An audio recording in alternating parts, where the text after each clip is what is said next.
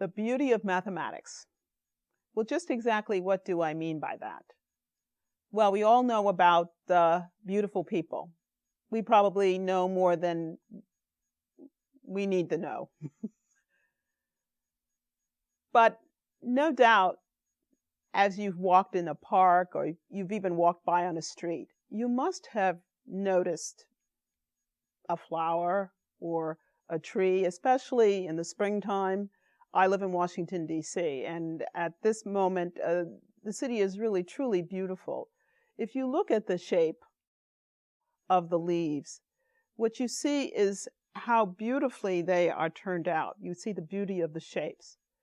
Well, that beauty is something that you can see with your eye. It can be expressed in some ways in terms of the fact that one part of the flower looks very much like another part. And then, for example, there may be a miniature part of the same plant that looks like the larger part.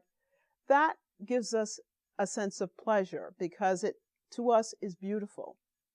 Well, mathematics, mathematical objects can possess the same kinds of beauty. Often they coincide.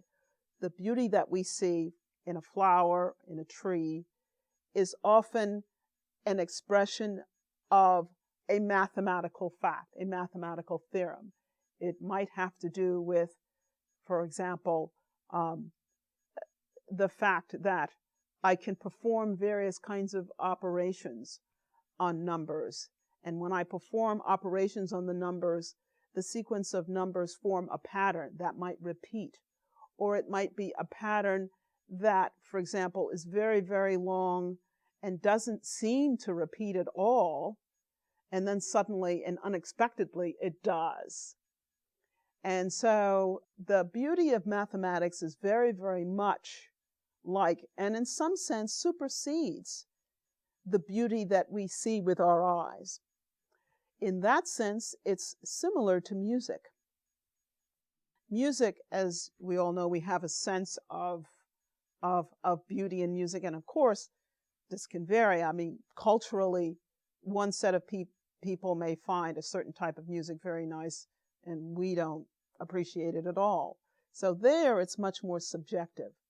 But in any sense, the but in all sense, for all groups, the sense of pleasure in the repetition or in the patterns that we see in notes, that pattern, that sense of pleasure in patterns is what we refer to when we talk about the beauty of mathematics. It involves numbers. Well, music involves notes. Flowers involve what we see, or art involves, again, what we see. Nevertheless, they are different aspects of beauty. They use different objects, but they are beauty nonetheless.